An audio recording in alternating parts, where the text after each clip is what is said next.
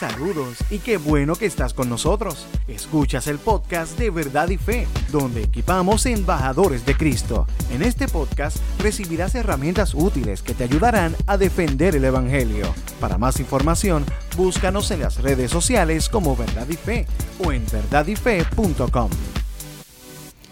Quisiera, quisiera compartir con ustedes hoy una, una palabra que he estado eh, meditando en estos últimos días, que se encuentra en, Mateo 10, 28. Mateo 10, 28 dice, no teman a los que quieren matarles el cuerpo, no pueden tocar el alma. Teman solo a Dios, eh, quien puede destruir tanto el alma como el cuerpo en el infierno.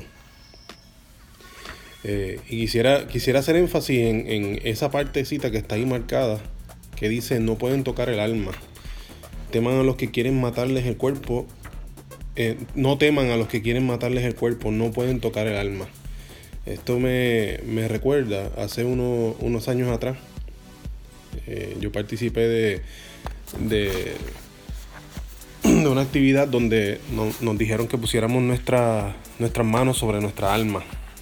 Mucha gente se tocaba donde estaba el corazón, eh, otros se tocaban donde estaba la cabeza, y yo honestamente no supe dónde tocar porque pues dice la escritura que el alma, eh, si alguien nos hace daño a nosotros, no nos puede tocar el alma, por lo tanto el alma no es, no es físico, es algo que no se puede tocar.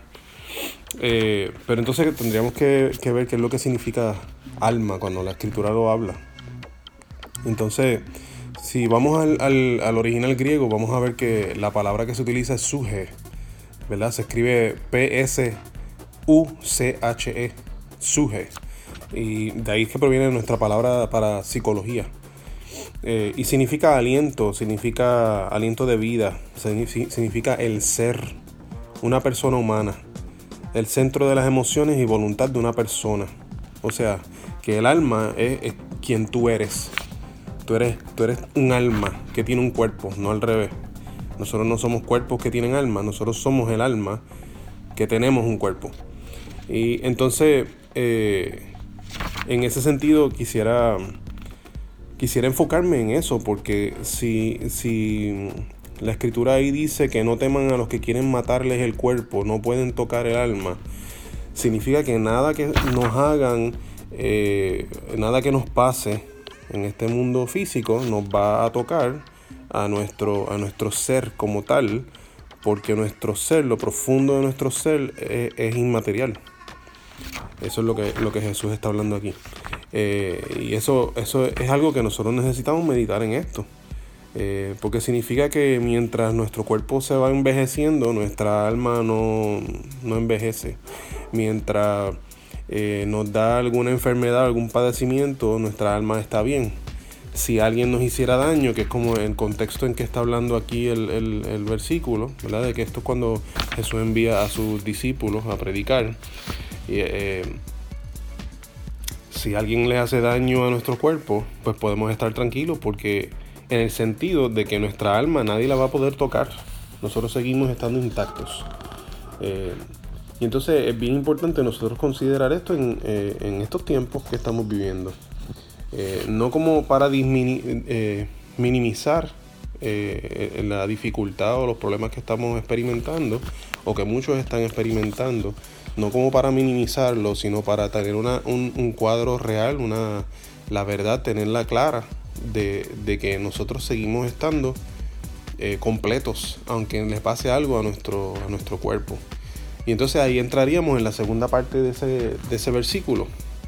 Eh, si volvemos y lo leemos, vemos que justo después dice, eh, teman solo a Dios quien puede destruir tanto el alma como el cuerpo en el infierno.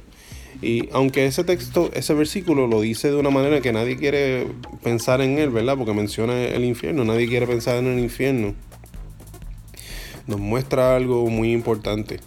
Y es que nuestra alma, el que, el que, tiene, el que tiene el control sobre el paradero final nuestro, no, no son las enfermedades, no son, no son la vejez, no es los padecimientos, nada de eso es el que tiene el control, el que tiene el control es Dios. Dios es el que tiene el control sobre, sobre nuestras almas. Eh, ¿Qué significa? Pues en, estos tiempos yo sé que muchas, muchas personas le da, le da gran temor eh, por, lo que, por lo que están experimentando.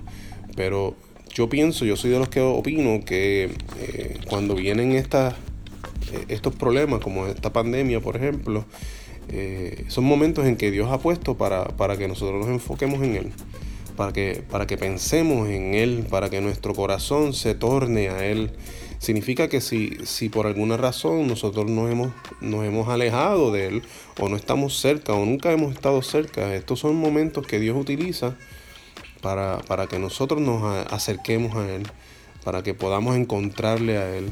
Y una vez resolvamos ese gran problema de nuestras vidas, de estar lejos de Él, pues ya lo tenemos resuelto todo, no hay por qué temer en, en lo absoluto porque pase lo que pase con nuestro cuerpo, pase lo que pase con nuestra vida, vamos a estar en buenas manos, vamos a estar en las manos de Jesús.